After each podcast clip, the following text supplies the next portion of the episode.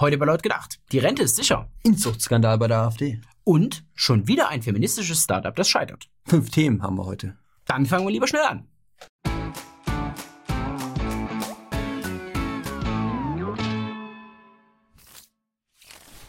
Die AfD wird von einem Inzuchtskandal erschüttert. Es geht dabei um eine kleine Anfrage, die die AfD-Bundestagsabgeordneten Ende März gestellt haben. Gefragt wurde die Bundesregierung, inwieweit sich die Zahl der Behinderungen seit 2012 entwickelt habe. Hierbei hat man besonders nach solchen Behinderungen gefragt, die auf Heirat innerhalb der Familie zurückzuführen sind. Also auf Inzucht. Eine kleine Anfrage. Keine große Sache. Könnte man meinen. Aber die Reaktionen auf die kleine Anfrage machen dann schon sprachlos. Skandal! Skandal um Ali! Schrien die Medien auf und wütende Bürger kommentierten auf den Nachrichtenportalen. Und die ganzen Sozialverbände, die es so in Deutschland gibt, protestieren. Die Sozialverbände sind sogar so empört, dass sie eine Anzeige schalten. In der Frankfurter Allgemeinen Sonntagszeitung. Darin werfen 18 Parteien und Verbände der AfD Menschen- und Lebensfeindlichkeit vor. Dabei geht es hier wiederum nicht um die kleine Anfrage an sich und deren Inhalt, sondern es wird einfach irgendetwas reininterpretiert und dann lässt man den Emotionen freien Lauf. Skandal um Ali! Gerade in diesen unruhigen Zeiten ist es wichtig, mit Fakten gegen Emotionen zu argumentieren. Und diese kleine Anfrage verlangt nach Fakten. Da verwundert es schon ein wenig, dass viele von denen, die diese Anfrage kritisieren, sich an dem Marsch für die Wissenschaft beteiligen. Aber Fakten sind halt dann nur interessant, wenn sie auch nicht den eigenen Ansichten widersprechen. Und in diesem Fall sprechen die Fakten eine ganz eindeutige Sprache. Die Wissenschaft hat hier keinen leichten Stand. Das Problem ist lange bekannt, aber man darf nicht darüber reden. Man könnte ja jemanden verletzen. Und freie Forschung wird allgemein eh als diskriminierend empfunden. Ja, und dann versucht man mit pseudowissenschaftlichen Thesen oder überhaupt keinen wissenschaftlichen Thesen dagegen zu halten und behindert damit die freie Wissenschaft. Aber die Natur schert sich relativ wenig um die Befindlichkeiten von irgendwelchen Social Justice Warriors. Und pseudowissenschaftliche Ansätze aus ideologischen Gründen lösen das Problem ja auch nicht. Eine Feldstudie in Berlin zeigt, was passiert, wenn der Cousin mit der Cousine schläft. Und das passiert dort doch recht häufig. In einer Studie gab jeder fünfte Befragte zu, tatsächlich mit seinem Partner verwandt zu sein. Bei uns ist der Jetter mit Jetten verwandt, hört man da ganz oft. Die Folge? Immer mehr Kinder im Berliner Stadtteil Neukölln kommen mit einer angeborenen Behinderung zur Welt. Als Grund wird Inzest vermutet. Bei einer Ehe zwischen Cousin und Cousine liegt das Risiko für eine Erbkrankheit fast doppelt so hoch wie bei Nichtverwandten. Und wenn eine Erbkrankheit bereits in der Familie liegt, also wenn es schon mal Inzucht gab, dann steigt das Risiko nochmal deutlich. Die Ehe unter Verwandten ist in türkischen und arabischen Gemeinden leider sehr weit verbreitet. Und oft wissen die Betroffenen gar nichts von diesen Fakten. Auch und äh, gerade weil es in Deutschland immer noch ein Tabu ist. Anders als in den meisten US-Bundesstaaten ist die Ehe unter Blutsverwandten in Deutschland nicht verboten. Aber sie ist geächtet. Und unter wissenschaftlichen Gesichtspunkten gesehen ist diese Ächtung sogar durchaus sinnvoll. Gerade zum Wohl der Kinder. Aber darum geht es diesen Sozialverbänden gar nicht. Billige Empörung statt sinnvolle Unterstützung. Und am Ende ist es dann vielleicht doch gut, wenn nicht jeder jeden heiraten darf. Konrad Adenauer war sich sicher. Kinder kriegen die Leute immer. Und Norbert Blüm verkündet stolz, eins ist sicher. Die Rente. Es sind Sätze wie diese, über die man heute nur noch müde lächelt. Die Rente. Der Solidarvertrag zwischen Generationen. Ein Konzept, das längst gescheitert ist. Aber wir halten daran fest, weil wir es einfach nicht wahrhaben können. Loslassen ist eben schmerzhaft. Heute wissen wir genau, sie haben uns belogen. Aber wir waren die, die ihnen immer wieder geglaubt haben. Immer, immer wieder. Angetrieben hat uns der Glaube an Wohlstand. Als besorgniserregend und nicht nachhaltig kritisieren Deutschlands Wirtschaftsforscher die Pläne in der Rentenpolitik. Es ist die verfehlte Politik der vergangenen Jahre. Und nun stehen wir vor dem Scherbenhaufen. Als Konsequenz müssen in den kommenden Jahren entweder die Beitragssätze oder die Steuern rapide steigen. Entweder wir müssen alle bis 70 arbeiten oder wir holen uns pro Jahr 500.000 gut ausgebildete und erwerbstätige Zuwanderer ins Land.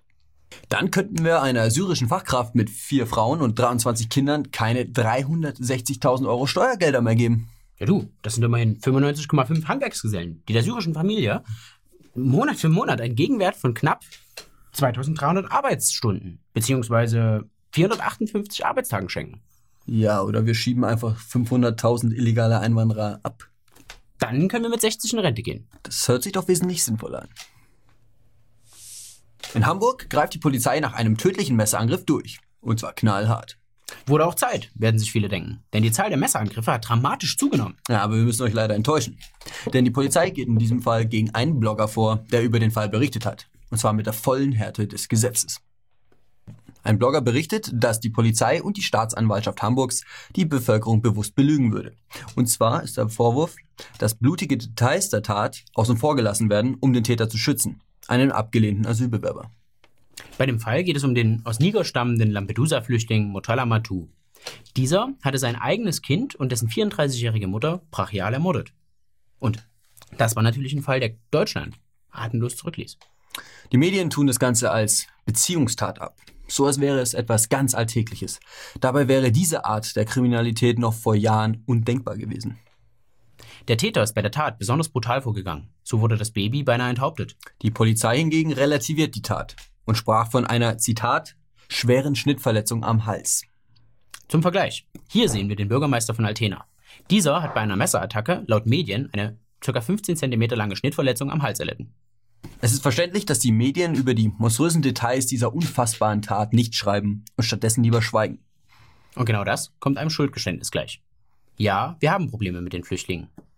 Und die sind so dramatisch, dass es für den normalen Bürger gar nicht mehr fassbar ist. Aber dass die Polizei und die Staatsanwaltschaft gegen jene vorgehen, die die Wahrheit berichten, ist inakzeptabel. Und da ist es nicht verwunderlich, dass die Pressefreiheit in Europa zunehmend unter Druck gerät. Und Europa durch die Flüchtlingskrise zu einem Krisenkontinent für den Journalismus wird. Frankfurt, das ist Multikulti am Main. Frankfurt ist hip, Frankfurt ist bunt. Und Frankfurt ist die erste deutsche Großstadt, in der die Deutschen offiziell zur Minderheit geworden sind. 2017 war es soweit und wurde standesgemäß von Politik und Medien kräftig gefeiert. Besonders gefreut haben sich die Offiziellen darüber, dass die AfD in Frankfurt nicht Fuß fassen konnte. So schrieb die Zeit, Frankfurt sei, Zitat, die Stadt, die sich der AfD-Logik entzieht. Gut, ja, also es gab auch hin und wieder kleinere Probleme. Drogenabhängige, die offen Crack rauchen. Und die Drogendealer, die offen das Crack dann verkaufen. Das ist das Bild, das das Frankfurter Bahnhofsviertel Tag und Nacht prägt.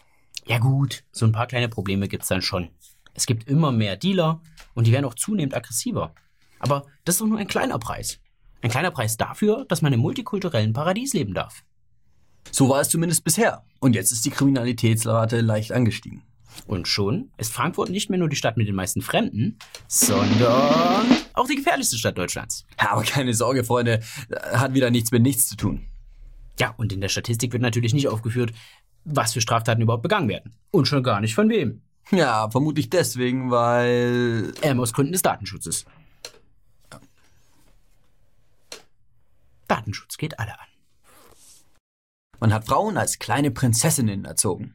Man hat ihnen erzählt, dass sie alles haben können. Einen super Arbeitsplatz, Geld und natürlich Supermänner. Und genau so haben sich die Frauen dann auch benommen. Ja, die Erzählungen klangen einfach viel zu verführerisch. Und wenn man es nur lang genug hört, dann wird es schon irgendwie stimmen. Frauen können einfach alles. Und das nur, weil sie Frauen sind. Und dafür brauchen sie auch kein besonderes Technikverständnis oder müssen sich an die sonst geltenden Abläufe halten. Das haben sich auch die Frauen von Texlock gedacht. Ein hippes, feministisches Startup-Unternehmen. Und die hatten wirklich eine coole Idee. Obwohl, ein Startup. Dann hatten die wohl eher eine Mission. Texlock hat nämlich ein Hightech-Textilfahrradschloss entwickelt. Das soll leicht sein, super flexibel und super sicher. Diese Textilmischung soll Dieben keine Chance mehr lassen. Das ist zumindest das Marketingversprechen des Unternehmens. Ein sicheres, modisches Fahrradschloss. Dazu noch super leicht. Ja, bei Kickstarter wurde die Aktion ratzfatz zum Erfolg. Und der Rubel rollte. Auch im Fernsehen wurde das Fahrradschloss werbewirksam präsentiert. Bei Galileo biss sich sogar ein Experte an dem Schloss die Zähne aus. Denn auch die vermeintliche Schwachstelle war außerordentlich widerstandsfähig. In der Entwicklungsphase haben wir ja auch viele solcher Tests gemacht. Aber es freut mich natürlich auch, dass unser Experte an dem Seil letztendlich dann schon ein bisschen gescheitert ist. Nicht zu knacken. Unmöglich. Und die Chefin steht lächelnd daneben. Eine absolute Erfolgsgeschichte. Einfach traumhaft. Und dann kommt einfach dieser Typ daher und ja, schaut's euch einfach selber an.